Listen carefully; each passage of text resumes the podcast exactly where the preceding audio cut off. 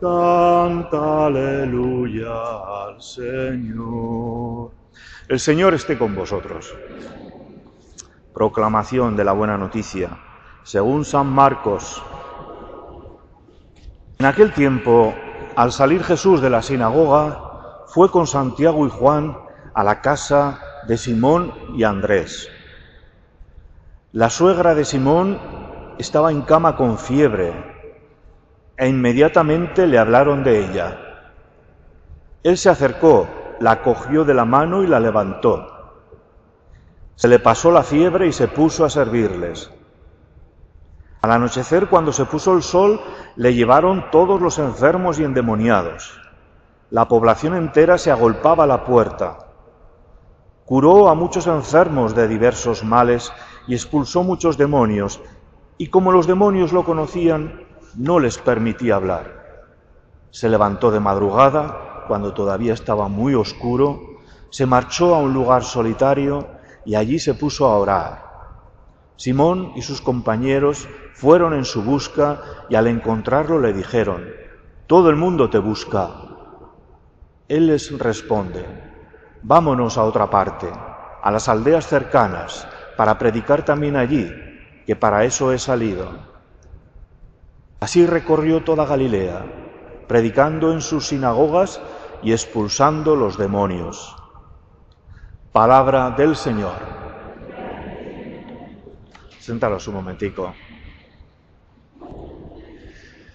A veces cuando escuchamos la vida de Jesús reflejada en los Evangelios, no dejamos de preguntarnos cómo es posible que aquel hombre desarrollara en esos tres años que duró su vida pública una actividad tan intensa. No tenía tiempo para él ni para estar con sus, discípulos. La gente lo perseguía, le seguían miles, querían escucharle y sobre todo recibir muchos enfermos su curación. ¿Qué sostenía a Jesús? ¿Cómo podía realizar esa actividad tan intensa? ¿Cómo tenía siempre esa palabra consoladora para todos? Y también cómo sabía denunciar las injusticias que cometían los poderosos. ¿De dónde le venía al Señor toda esta fuerza? Pues, queridos hermanos, el Evangelio nos lo dirá varias veces la oración. La oración cotidiana y persistente. Jesús se retiraba a orar. En otros momentos Jesús hablaba con su Padre. Lo cogieron en descampado orando. Multitud de veces. Es una constante en el Evangelio. Jesús orando, Jesús orando en el momento decisivo de su vida como es allí en Getsemaní cuando tiene que enfrentarse a su pasión y a su muerte. Después la oración, la que sostiene a Jesús y la que le hace ser lo que es, una oración que le permite establecer una relación estrecha con su Padre Dios y en esa oración conocer su voluntad y cumplirla.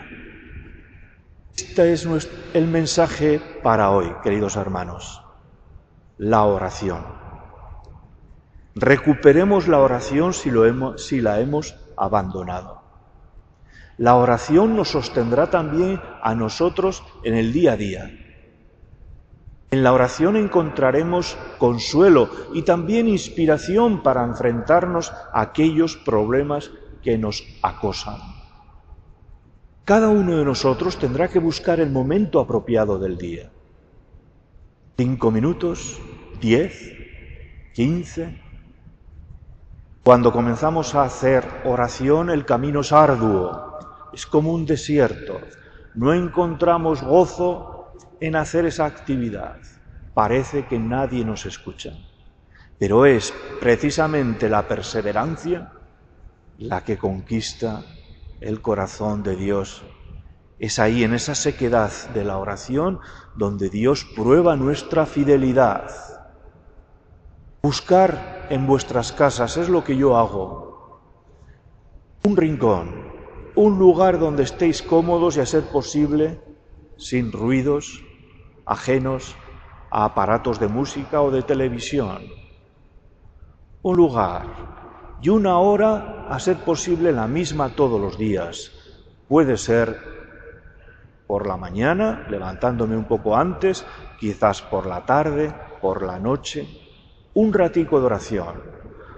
Poned una vela en una mesita, poned una imagen de Jesucristo o de la Virgen y poned a su lado la Biblia. Coged la Biblia al principio con reverencia, leer algún pasaje, besarla, dejarla en la mesita, cerrar los ojos y pedirle al Señor lo que queráis. Y en un momento dado, guardar silencio en el corazón y esperar la inspiración de Dios en nuestros corazones, que es posible que tarde. Pero seguro que se nos dará quizás no en el momento de la oración, sino en otro momento del día la oración, la oración de Jesús, queridos hermanos. Recuperémosla, hagámosla todos los días como el alimento cotidiano.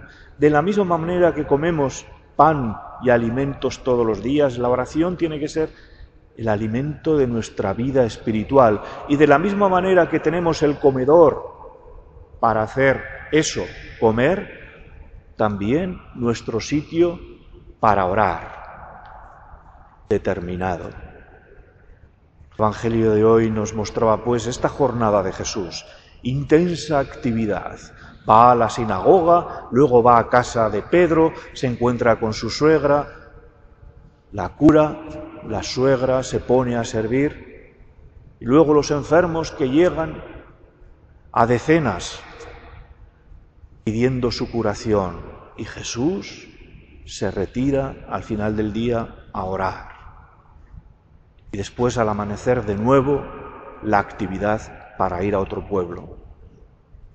La oración, queridos hermanos, no la dejemos nunca.